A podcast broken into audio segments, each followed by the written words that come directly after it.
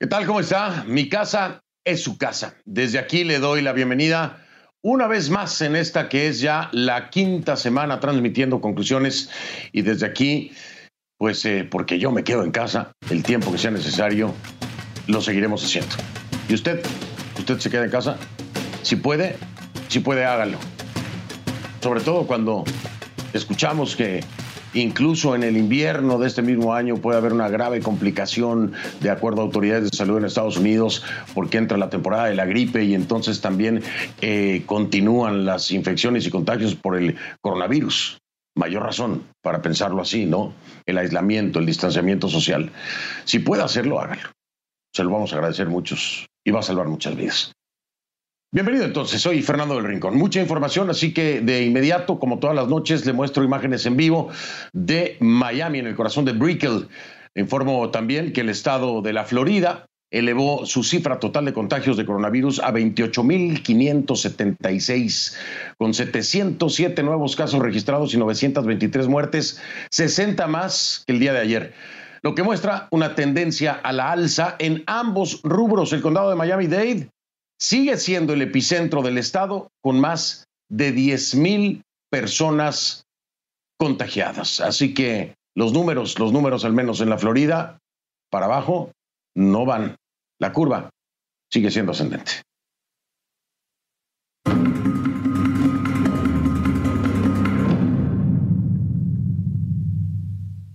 Y le pido que a partir de este momento me acompañe utilizando la etiqueta numeral Conclu COVID MX3. Conclu COVID MX3. México, por supuesto, tercera parte de nuestra cobertura sobre lo que está ocurriendo en México y las decisiones que toma el gobierno del presidente Andrés Manuel López Obrador. Así que Conclu COVID MX3 es la etiqueta. Sus comentarios con esta etiqueta, por favor, a mi cuenta en Twitter, arroba soy F del Rincón, arroba soy F del Rincón. Por el efecto letal del coronavirus han muerto más de 183 mil personas en el mundo, más de 183 mil. Pero cabe esperar el fallecimiento, desgraciadamente, de muchas más. De igual forma, más de 2,6 millones se han contagiado. Los efectos de esta crisis, sin embargo, pues sobrepasan con creces las cifras que reportamos a diario. Sí. ¿Por qué? Bueno, es que debido a la pandemia de coronavirus, el mundo podría enfrentarse a situaciones de hambruna de proporciones bíblicas. Esto en cuestión de meses, no es por alarmar, es una realidad, ¿no? Y no lo decimos nosotros, la ONU advierte que la pandemia empujará a 130 millones de personas más de las que ya hay al borde de la inanición, es decir, sin tener absolutamente nada que comer. Más de 130 millones de personas. ¿eh? Y otros 500 millones que pueden caer en la pobreza. Esa es la otra pandemia. El tema de la economía trae este tipo de consecuencias y desgraciadamente en nuestros países de América Latina los índices de pobreza en la mayoría de los casos son muy altos. Imagínese usted ahora con economías paralizadas y con gobiernos que hacen recortes precisamente para ahorrar y poder encarar el tema económico. Por eso es que hay razones de sobra para ser responsables y disciplinados. Por eso le recuerdo todas las noches desde aquí, desde mi casa, sigo trabajando. Y si tengo que quedarme aquí el tiempo que sea necesario, lo haré, porque puedo. Hay personas que no pueden. Si usted puede y no lo está haciendo, piense un poco más. No es por usted, es por los demás. Hoy por hoy, esta experiencia de vida, lo primero que debe enseñarnos es que las cosas que estamos haciendo no son por y para nosotros. Es por y para los demás. Para proteger a esas personas de la tercera edad. Para proteger a esos trabajadores indispensables. Para proteger a esa gente pobre que tiene que salir a buscarse la comida. Si usted puede quedarse en casa, hágalo, porque hay quienes, aunque quisieran, no pueden. Y cuando muchas personas toman en cuenta esta reflexión, la entienden así, la interiorizan, también hay esperanza. Algo muy importante en ese momento. La Organización Mundial de la Salud sostiene que en América Latina aún hay tiempo para evitar brotes masivos sí se toman las medidas adecuadas. Y cuando le digo que se tomen las medidas adecuadas, no estoy hablando solamente de los gobiernos, estoy hablando de usted también. Hay que tomarlas. Y tampoco hay que esperar que un gobierno le diga cuáles son las medidas. Usted las conoce. La Organización Mundial de la Salud las ha dicho hasta el cansancio y los noticieros y aquellos que nos dedicamos a informarle lo hacemos también hasta el cansancio. Lo seguiremos haciendo porque aquí nadie se cansa. Nadie se cansa de tratar de salvar vidas, nadie se cansa de informarle con la verdad, nadie se cansa de terminar con los rumores, de terminar con, con, la alarma, con el amarillismo. No, son realidades y hay que tomarlas en cuenta y hay que interiorizarlas. Pero aquí viene otro tema, ¿no? La reapertura. ¿Qué dice la Organización Mundial de Salud? Pues cree que la decisión corresponde a las autoridades locales. Y por supuesto, lo primero que habría que evaluar es dónde está el virus, cuánto se ha propagado y si está controlado. Y depende de la zona, depende del país, depende del municipio. Por ejemplo, ¿se han tomado las medidas adecuadas en Brasil? En la ciudad brasileña de Manaus, en el estado de Amazonas, el virus está fuera de control. El alcalde dice que la situación es crítica, pero que pese a ello, no han recibido ningún tipo de ayuda del gobierno federal, del gobierno de Bolsonaro. Según el funcionario, los hospitales ya no pueden atender a los pacientes que necesitan tratamiento y las personas han empezado a morir en sus casas. ¿Le suena conocido? Este fue un tema que le trajimos. No es exclusivo de Brasil. Lo vimos en Ecuador. Ahora está pasando en Brasil. ¿Cuál será el próximo país? Espero que ninguno. Ahora, esto en Brasil ha llevado a acabar esta fosa común. La ciudad realiza más de 100 entierros al día, más de 100 entierros al día debido al coronavirus. Estoy de acuerdo con la alcaldía. Antes de la pandemia el promedio eran unos 30 diarios, 70 más al día. Lo que ocurre en Brasil parece que le preocupa, aunque usted no lo crea, a Nicolás Maduro, quien citando la situación en Manaus ordenó reforzar la protección en la frontera. Según dijo, con la medida busca garantizar el cerco epidemiológico, sanitario y militar. Aunque Maduro debería preocuparle más lo que pasa dentro de su país, por supuesto. Pero bueno, al menos se está poniendo atención en esa frontera con ese riesgo que tiene que ver con el coronavirus. Pero habría que atender muchísimas otras cosas antes dentro del país. En fin. Este miércoles, este miércoles, por cierto, se registraron protestas y saqueos en el estado Sucre. Ahí las personas denunciaron que están pasando hambre y a eso se suma el alza en los precios de la comida y las enormes dificultades para acceder a combustible en medio de la pandemia. De acuerdo con datos de la oposición, los hechos se saldaron con al menos siete heridos. Uno de ellos sufrió herida de bala. CNN se comunicó sin éxito, por supuesto, con las autoridades para tener más detalles de la protesta. Y en Estados Unidos, en Estados Unidos el virus sigue avanzando. La Universidad Johns Hopkins contabiliza más de 839 mil casos y más de 46 mil fallecidos. Esto en Estados Unidos, ¿eh? 839 mil casos y más de 46 mil fallecidos.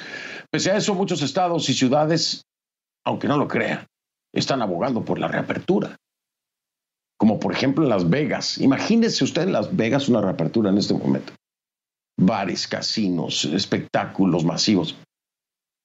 Mire usted, hay funcionarios que hasta piensan que lo que pasa en China no ocurrirá en sus ciudades. Ya le decía yo, una de ellas es la alcaldesa de Las Vegas, Caroline Goodman. Defendió la rápida reapertura de qué? Casinos, hoteles, restaurantes de la ciudad. Y eso lo hizo en CNN, en entrevista con CNN, porque según ella dice, Las Vegas ha lidiado durante años con virus. Pero, ¿con cuáles? ¿Como este? No, no, nunca, nunca contra uno como el coronavirus. Eso es una realidad. Cuando en CNN se le mostró la propagación del coronavirus dentro de un restaurante en China, su respuesta fue inverosímil, imperdible. ¿Sabe qué dijo? Dijo, esto no es China, esto es Las Vegas, Nevada. Eso sí, la alcaldesa quiere los casinos abiertos, pero cuando se le pregunta si ella iría a uno a exponerse, se limita a decir que ella no juega. Conveniente, ¿no? Como ella, hay más. Ella no es la única. El gobernador de Georgia, Brian Kemp, republicano, y un incondicional del presidente Donald Trump, está también a favor de la reapertura. De hecho, la ordenó. La ordenó. Pero hoy Kemp no contó con el apoyo del presidente. Trump, después de pedir enérgicamente la liberación, porque así lo dijo, ¿eh? La liberación de varios estados, que ya, ya conlleva otro significado. Ya se está hablando de derechos fundamentales. Esa palabrita que utilizó Trump de liberen a Minnesota, liberen, y mencionó a varios estados. Oigan, aquí en los Estados Unidos se tomó como un tema de derechos fundamentales. Y la gente que protestaba, que eran los menos, la verdad, vamos a decirlo tal cual, muy pocos, la gente que protestaba alegaba que se estaban violando sus derechos. Imagínese usted. Claro, ¿por qué? Pues porque Trump le dio pie con esta palabrita de la liberación de varios estados. Bueno, Trump dice ahora que es demasiado pronto para reabrir la economía de Georgia. Así que el gobernador le siguió el juego y después ahora Trump se la regresó en reversa, ¿no? Señaló que le dijo al gobernador Trump eh, que está en total desacuerdo con la decisión porque el virus sigue amenazando al Estado. En fin, ¿quién puede entender estos mensajes mixtos de Donald Trump? Modelos citados por la Casa Blanca muestran que tanto Georgia como 11 otros estados deberían esperar al menos, escuché bien, al menos hasta junio para reabrir. Por cierto, Trump promulgó un decreto con el que suspende la inmigración a Estados Unidos de los solicitantes o de las solicitudes de la tarjeta verde o el Green Card. La prerrogativa considera que este tipo de inmigración supone un riesgo para el mercado laboral de Estados Unidos tras el brote del coronavirus. Esta suspensión durará 60 días y no afecta a los trabajadores que entran al país de forma temporal. ¿Por qué hizo esto Trump desde su perspectiva y qué tiene que ver con el mercado laboral? Bueno, porque como está la economía, como está, como está el índice de desempleo, como está, Trump dice, bueno, vamos a frenar este tema de los green cards para que el trabajo que se empiece a generar sea para los estadounidenses. Primero, antes que para cualquiera. Esa es la decisión, la orden ejecutiva, el decreto que precisamente firma Donald Trump. Vamos a hablar en la semana más a fondo acerca de esto, por supuesto con un abogado de inmigración para entender todos los ángulos, porque sé que hay muchas personas preocupadas, me lo han estado preguntando, tendremos el tema por supuesto. Pero vamos eh, de inmediato, si le parece, con las cifras de la pandemia en América Latina, como siempre lo hacemos todas las noches, un repaso en orden alfabético. Vamos a iniciar con Argentina. En Argentina, 3.288 casos y 159 defunciones. De Argentina a las Bahamas, 70 contagios y al menos 9 muertos. Belice, Belice se mantiene con 18 casos y 2 fallecidos. Bolivia, 672 casos y 40 muertes. En Brasil, en Brasil se cuentan, escuche por favor, más de 45.700 contagios y 2.906 fallecidos. En Chile tenemos 11.296 casos y 160 muertos. Colombia confirma 4.356 contagios y 206 fallecidos. Costa Rica, 681 casos y 6 muertes. En Cuba, el régimen reconoce 1.189 contagios y 40 defunciones. En Ecuador, en Ecuador la cifra oficial, oficial es de 10.850 casos y 537 fallecidos. El gobierno también contabiliza 952 fallecidos probables por coronavirus. ¿eh? O sea, tiene 537 fallecidos, de acuerdo al gobierno de Ecuador, por coronavirus y 952 probables. De ahí nos vamos El Salvador con 237 infectados y 7 muertes. En Guatemala, en Guatemala 342 contagios y 10 fallecidos. En Haití son 58 casos y 4 muertos. En Honduras, Honduras tiene más de 500 casos y al menos 46 defunciones. Jamaica se reportan 233 contagios y 6 muertes. México sumó más de mil nuevos contagios en un día. En un día, de acuerdo, por supuesto, le subrayo, a cifras oficiales. La cifra entonces, también oficial, es de 10.544 casos y 970 fallecidos. Esto en México. Nicaragua sigue reportando, de acuerdo al régimen Ortega Murillo, 10 casos y 2 muertes. Se lo subrayo igual. En Panamá hay 4.992 contagios y 144 fallecidos. En Paraguay, 213 infectados y 9 muertes. Y Perú cuenta 19.250 casos y 530 defunciones. Vamos a la isla del encanto, Puerto Rico, más de 1.250 casos y al menos 63 fallecidos. En República Dominicana, 5.300 casos y 260 fallecidos. Uruguay, 549 casos y 12 defunciones. Y Venezuela, 298 contagios y al menos 10 fallecidos, se los subrayo, de acuerdo al régimen de Nicolás Maduro. Tengo información aquí que se genera de Guatemala. Guatemala reporta 342 casos confirmados y 10 muertes por coronavirus. Las muertes se sumaron, 10 se sumaron a las muertes. En un mensaje que da a cadena nacional el presidente, el doctor Alejandro Yamatei, en las últimas 24 horas se registraron 26 casos nuevos y dos muertes. Es información que se genera precisamente allá en Guatemala. Voy a marcar una pausa. Regreso. Vamos a enfocarnos en México. Vamos a enfocarnos en el manejo que le está dando el gobierno de Andrés Manuel López Obrador y su 4T, la incomodidad de varios eh, gobernadores. Eh, el día de hoy se tomó como 20 minutos para atacar la prensa también. Eh, en fin, muchas cosas que hablar. Y para eso me va a acompañar, usted lo conoce, Pedro Ferriz de Con, periodista mexicano. También, también quiero decirle, ex candidato presidencial. Me acompaña desde la Ciudad de México. En un momento estamos hablando precisamente con él. Ya ven.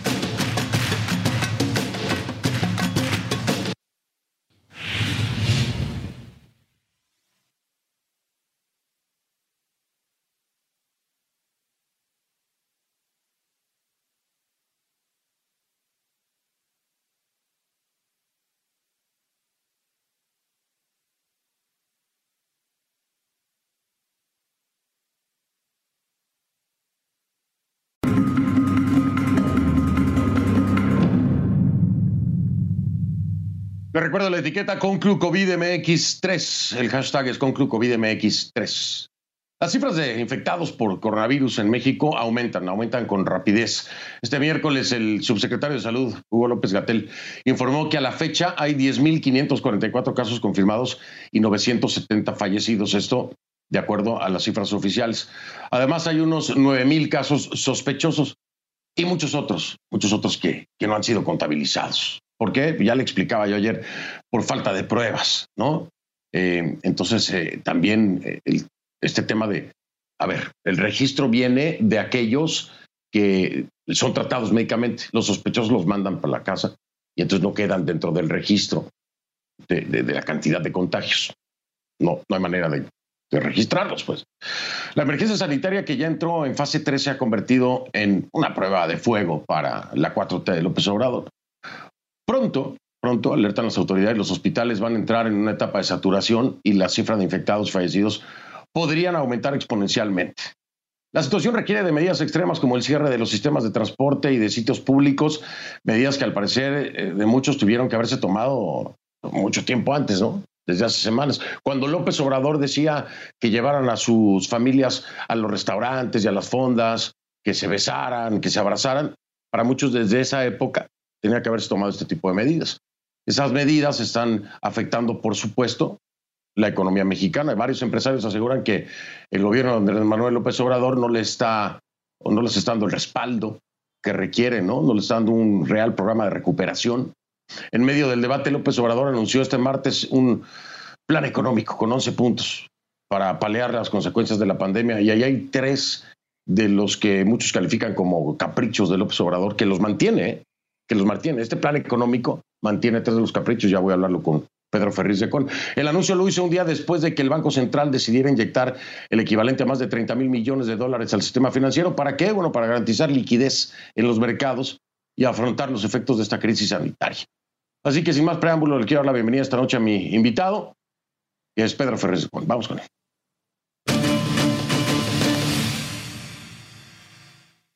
Pedro Ferriz de Con, periodista mexicano, también ex candidato a la presidencia en vivo desde la Ciudad de México. Pedro, ¿cómo estás? Buenas noches. Me da muchísimo gusto escucharte, querido Fernando. Eh, haciendo home office aquí todo el mundo. Así estamos, yo estoy saliendo desde la casa, así que bienvenido a mi casa, Pedro. Yo, lo sé, bienvenido aquí a, la mía, para ti, para todo tu auditorio y tu staff también. Gracias, gracias, qué amable, Pedro. A ver, de entrada, eh, salgamos de, esta polémica del golpe de Estado. Salió un audio, ¿no? En el que estaba tu voz y la de otras personas. Estás hablando de un tema con empresarios. Entonces, pues confirmas tú que sí, efectivamente, esa llamada la tuve, ese audio es mío. Y, bien, entonces esta declaración del golpe de Estado, que te acusaban que querías dar un golpe de Estado, pero te avientas de lleno y dices, nada me gustaría más que eso, me hubiera encantado. Digo que me encantaría porque este Estado, entendido como el gobierno que está al frente de México, es lo peor que he visto en mi vida.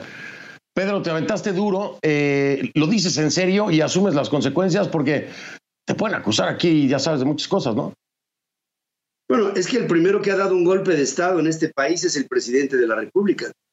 Si alguien hoy está debilitando y es el protagonista del debilitamiento de las instituciones mexicanas, es el presidente de México. Si alguien, Fernando, eh, tú tienes memoria de periodista, dijo en alguna ocasión al diablo con las instituciones, hoy gobierna a las instituciones y si alguien desde el Estado tendría que estar actuando a favor de defender a, un aparato productivo eh, enorme como es el aparato productivo de México y tendría que estar al frente es el presidente de la República, pues no lo está. Y lo que, y lo que yo estoy y no estuve, estoy organizando es encontrar espacios legales para quitarle al presidente la facultad de ejercer el presupuesto de este año en sus obras estúpidas, perdóname la palabra, del el trenecito Maya, que no sirve para nada ahorita, del el transísmico de Dos Bocas, un momento en donde el petróleo estaba hasta hace unas cuantas horas en términos negativos, de un aeropuerto que no tiene ni pies ni cabeza y de un programa en donde se le da dinero a los que no hacen nada con los atentos saludos de los que hacemos todo el trabajo. Entonces, si presentamos a nivel diferentes gobernadores controversias constitucionales que hablen de este momento y de la necesidad de que se presente un plan que no existe, pienso que el presidente tendría las manos atadas para seguir haciendo tonterías. Pero, y, mira, Pedro, a mí me llama mucho la atención y quiero rescatar lo que estás mencionando porque sale Andrés Manuel López Obrador hoy con su plan económico. Eh, hay 11 puntos. Te pones a revisarlo y en, dentro de su plan económico, en esta situación, en este momento, en esta crisis, mantiene el tren Maya, mantiene el aeropuerto, mantiene las refinerías, y, bueno, me falta uno, pero mantiene todos estos que muchos dicen son sus caprichos. ¿Cómo poder explicar esto eh, desde la perspectiva de un plan económico en el que ya lo mencionabas tú, ¿no? El precio del petróleo está negativo, en el que se está enfrentando una pandemia y en el que, bueno, ya nos han descalificado, ¿no? Las calificadoras de riesgo, varias de ellas. Entonces, ¿cómo poder entender esta acción de parte del presidente? Además, Fernando, fíjate, tú estabas diciendo ahorita al público que también se propone un proyecto para meterle 30 mil millones de dólares a, la estructura, eh, digamos, de circulante en el país, pero haciendo la salvedad de que esos 30 mil millones de dólares fueron a iniciativa del Banco Central y de su autonomía. O sea, al presidente en la vida se le hubiera ocurrido una cifra de esta naturaleza. Mira, en lo que Estados Unidos está gastando, pues ya llevo la cuenta ahí por los arriba de los 5 trillones de dólares para que la economía más o menos soporte el trancazo después de la guerra, después en la posguerra del coronavirus. En México, el proyecto más ambicioso para apoyar a las pymes es de 3 mil millones de dólares para apoyar a 3 millones de empresas, dándoles 25 mil pesos, que equivalente en dólares serían mil, mil dólares a una empresa que a lo mejor estuvo gastando 5, 6 o 7 millones de pesos en su nómina durante tres meses parejito sin ningún tipo de apoyo del gobierno. Ahora, el gobierno no está regalando el dinero, el gobierno está tomando el dinero de los contribuyentes en un momento de emergencia en donde hay que ponerlo y si hace falta más, más, pero eh, en algún momento se lo vamos a pagar al país. No es, una, no es un rescate a fondo perdido. Fondo perdido, sus tonterías, pero, pero yo quiero ver, Fernando, y ojalá y me equivoque, ¿eh? yo quiero ver a mi México en un mes y medio. Vamos a pensar que salgamos de la pandemia, ¿cómo, se, cómo va a estar la calle? Cuando toca el hambre a tu corazón, hay problemas. Y pienso que México está yendo derechito a un precipicio, Fernando. Y si, oye, y si a eso le sumamos o agregamos en la ecuación la ley de amnistía, ¿qué piensas? No, eh, se reúne el Senado mexicano el lunes rompiendo todo el protocolo, porque se supone que era home office, y convoca a Morena a, una sesión extraordinaria en donde se levanta Damián Cepeda del PAN, dice, a mí me da vergüenza venir a esta reunión cuando tendríamos que estar haciendo o apoyando un plan del presidente para rescatar al país, me salen con que tenemos que hacer un proyecto inmediato para evitar que delincuentes que venden cocaína a nuestros hijos o, asesinos, confesos incluso, para sacarlos de la cárcel porque se pueden infectar. Yo no voy en contra de que haya algo, los podríamos hacer que se fuera a su hogar y, desinfectarlo y aislarlos para que no hubiera problema, pero sacarlos a la calle. Por Dios, ¿de qué estamos hablando? O pienso a veces que esta cuarta transformación, Fernando, está mostrándonos su rostro real. Y esta pandemia yo la veo como una bendición te voy a decir por qué. Porque ya no hay duda de que la agenda del presidente de la República es como objetivo tomar la cabeza de los países del Foro de Sao Paulo y a este país, desde donde te estoy hablando, ya lo ha convertido en un país de ideas socialistas. Y entonces, vuélveme a preguntar si voy a permitir como mexicano que esto siga adelante y mi respuesta será otra vez de ninguna manera. Voy a marcar una pausa, Pedro, si me lo permites, para regresar y entender desde tu punto de vista y de primera mano, porque has estado en contacto con empresarios mexicanos, hacia dónde proyectan eh, sus negocios, hacia dónde proyectan una solución eh, ante la 4T López Obrador, o cuáles son los planes, cuál va a ser la manera de ejercer presión precisamente para poder rescatar sus negocios. Por ahí algunos que tú y yo conocemos están pensando en irse del país por la situación que está atravesando precisamente México. Pero regreso, hablamos con eso. Pedro Ferriz de Con, periodista mexicano, me acompaña en vivo desde la Ciudad de México. Ya.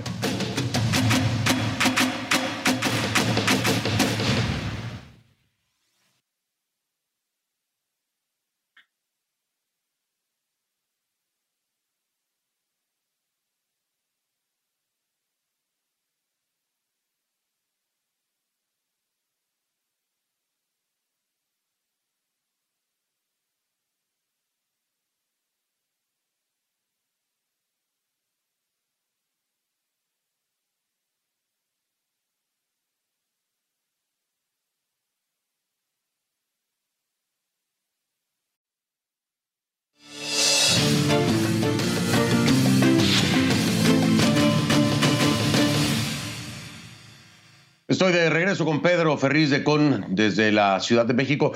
Pedro, en, eh, esta, en este audio, en esta llamada que, que, aceptas, eh, realizaste, hablas de algo que a mí me llamó mucho la atención, es eh, del Consejo Coordinador Empresarial de Jalisco, que podría en algún momento o pretendía desconocer al, coordinador nacional, ¿no? Del Consejo, al presidente del Consejo. ¿Qué hay, detrás, ¿Qué hay detrás de esto? ¿Qué hay detrás de esto y, de dónde viene esta pretensión de acuerdo a la llamada que, que sostiene esto? Bueno, Jalisco está inquieto porque el, presidente del Consejo Coordinador Empresarial, o sea, el nacional, que es Carlos Salazar, es un hombre que fue puesto ahí porque se consideraba un puente de comunicación con el presidente de la República. Pero después de todo lo que ha venido sucediendo en las últimas fechas, eh, los consejos coordinadores regionales empezaron a decirle al presidente nacional, oye, ya no podemos seguir siendo aquí el trapeador del presidente de la República, tienes que endurecer la postura. Bueno, eso que le conté yo a la gente sucedió. Y Miguel Ángel Landeros, el, el presidente del Consejo Capítulo Jalisco, desconoció a Carlos Salazar eh, como, como su interlocutor, o sea, como el que, el que pudiera llevar los intereses del Consejo Coordinador de Jalisco. Esto eh, ha empezado a mover las aguas del empresariado, porque hay muchos empresarios que están muy insatisfechos con sus cámaras y creo que el que está llevando la batuta en términos de el, más determinado es eh, Gustavo de Hoyos, el presidente nacional de Coparmex. El resto de las organizaciones, querido Fernando, son y actúan igualito que le han hecho toda la vida. Sí, señor presidente, lo que usted quiera, aunque nos esté llevando el tren.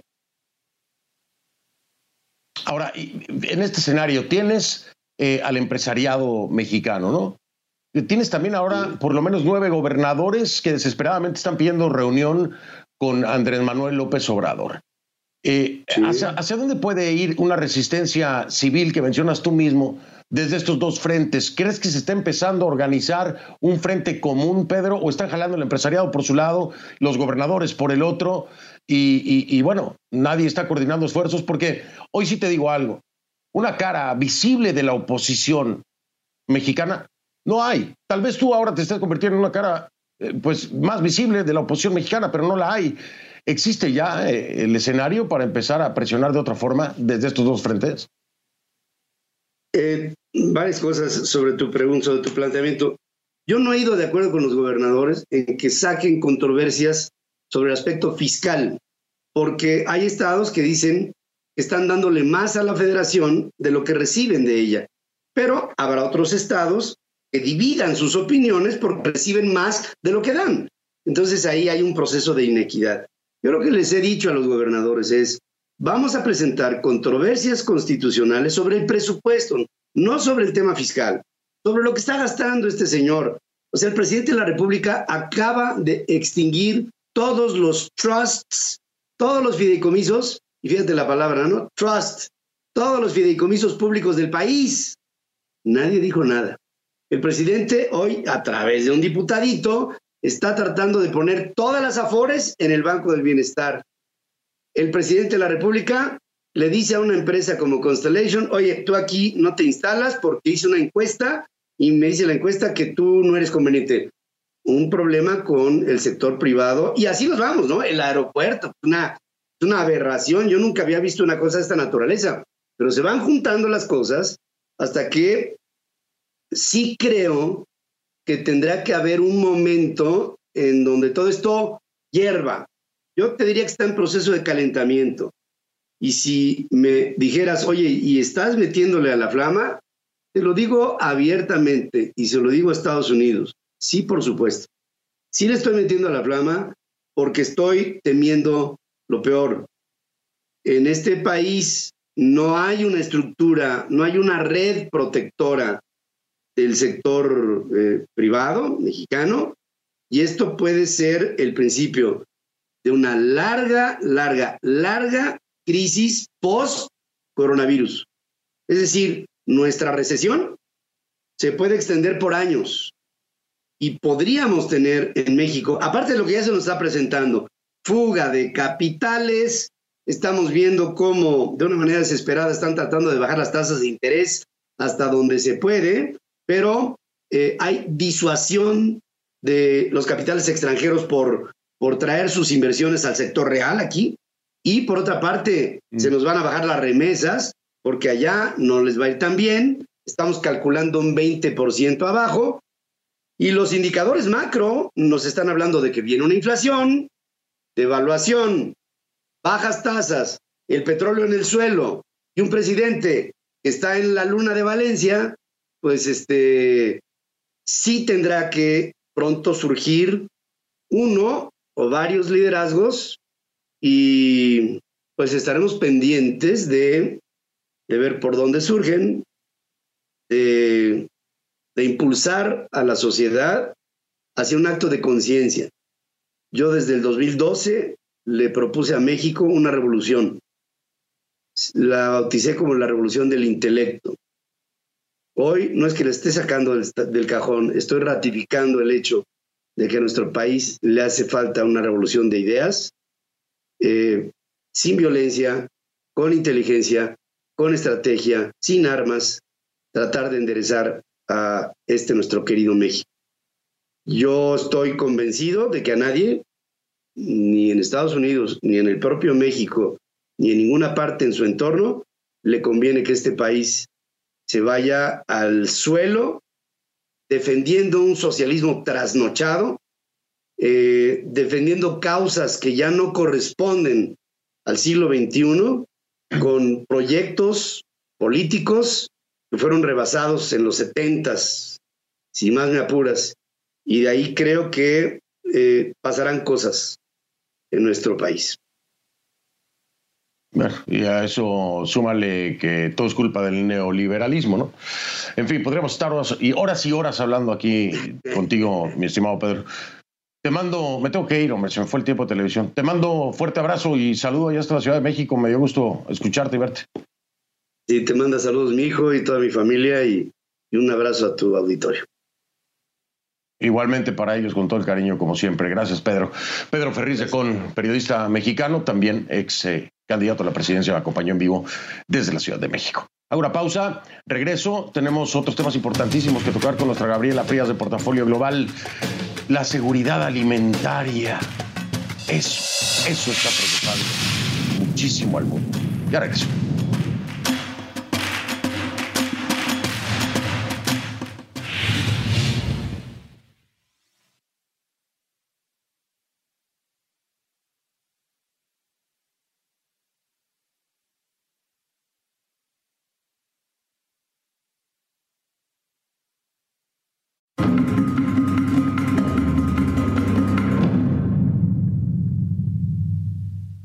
Como siempre le digo a nuestra Gabriela Frías, mi casa es tu casa, mi Gaby. Buenas noches, bienvenida en tu casa allá en Atlanta, Georgia. Hola, ¿cómo estás? Te tengo que decir que yo pertenezco en este momento a un estado que me está poniendo muy nerviosa porque los modelos indican que deberíamos abrir aquí las peluquerías y mira que necesito un eh, corte de pelo y color hasta el 8 de junio, ¿no? Y aquí estamos, 22 al día en la tierra, imagínate. Oye, pero el, el gober de Georgia está queriendo reabrir ya pues eh, que vaya y reabra donde le dejen reabrir y a ver quiénes salimos, ¿eh?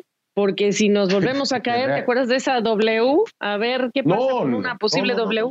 No, no, no, no, no, no, ni, me digas que, que, reabra siquiera la puerta de su casa. Oye, eh, entremos de lleno al tema que proponías, que a mí me parece espectacular, sobre todo cuando estamos viendo lo que puede provocar, de acuerdo a la Organización Mundial de la Salud, en temas de pobreza, la seguridad alimentaria, esto del COVID eh, en Estados Unidos, en América Latina, también el tema de la informalidad. Cuéntanos, porque traes toda la información, mi Gaby. Bueno, eh, te regreso la pelota para para hablar de la informalidad, pero vamos a quedarnos con la crisis alimentaria. En unas horas vamos a estar agregando al menos unos 4 millones 500 mil al menos personas que están pidiendo eh, eh, subsidio por desempleo en Estados Unidos. ¿Cómo va la cuenta? Ya llevamos 22 millones, ¿correcto? En las últimas cuatro semanas.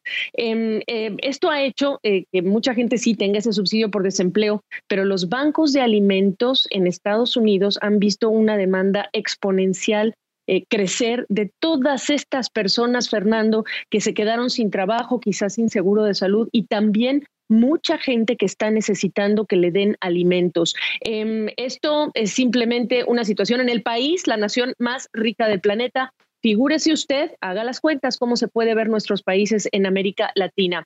Em, eso es muy importante, eh, Fernando, porque además ya hubo una carta de los gobernadores a los congresistas en Estados Unidos pidiéndoles dinero para las arcas, eh, para todo lo que toca pagar el subsidio por desempleo, pero también pedir fondos para que fortalezcan lo que se llama el programa suplementario de asistencia eh, nutricional. Ahora también es muy interesante porque viste el lunes eh, mucha gente, tractocamiones destruyendo alimentos porque no hay demanda en algunos estados y también hay ganaderos que mejor en lugar de vender una cabeza de ganado, mejor la conservan por cómo están las circunstancias. Eh, esos son los contrastes en un país como Estados Unidos, eh, Fernando, cuando tú ya dices Naciones Unidas habla de este riesgo de, de, hambruna, ¿no? De que se duplique la cifra de personas que tienen este problema. Y cuando en Estados Unidos, además, los trabajadores están teniendo que dejar sus centros de trabajo en plantas de procesamiento de carne, carne de cerdo, por cierto, plantas que se han mantenido cerradas porque hay personas infectadas con COVID-19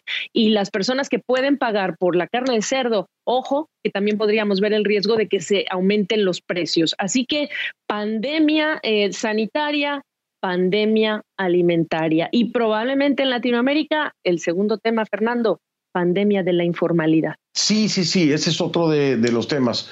Tú que sabes, desarrolla, ¿no? El tema de la informalidad, sobre todo en América Latina. Eh, mira, em, yo creo que si hay una, una región que, a la que le urge pensar distinto es a la nuestra, eh, los países petroleros que son más manufactureros como México, pues dejar de pensar que son petroleros y los que son petroleros, dejar de pensar en el petróleo y pensar en el talento, en la gente e invertir en la gente.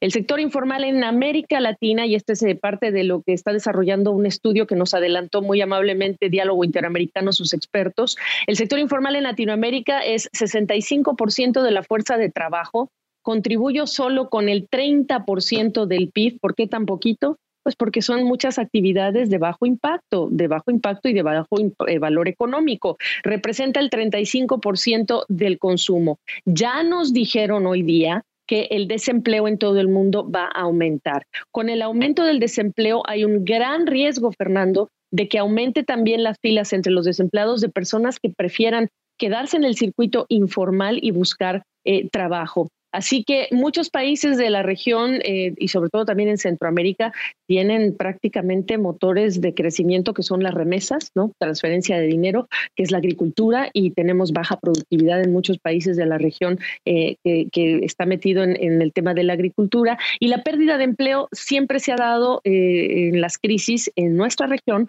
siempre ha producido mayor informalidad. Así que em, hay soluciones para los gobiernos para que los hoy informales puedan sumar al canal formal, pero eso sería bancarizando, dando apoyos, subsidios, pero con la condición de que la gente se pueda sumar al circuito formal de la economía, eh, Fernando, pero aquí estamos hablando de al menos 10 millones de empleos que están en riesgo en la región y por lo tanto, al menos, al menos esa misma cantidad, si no damos soluciones, que se pueden informalizar y las arcas del gobierno más debilitadas. Claro, por supuesto, es que no, no se tiene el billete, aunque haya presidentes precisamente como Andrés Manuel López Obrador, que dice eh, con estas medidas que toma eh, económicas en el país, que se van a generar dos millones de empleos.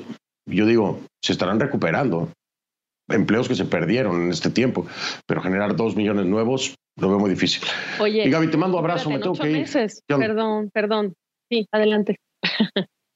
No, dime, dime rápido, rápido. No, no, es que los dos millones de empleos que tú señalas muy oportunamente los dice él que en ocho meses.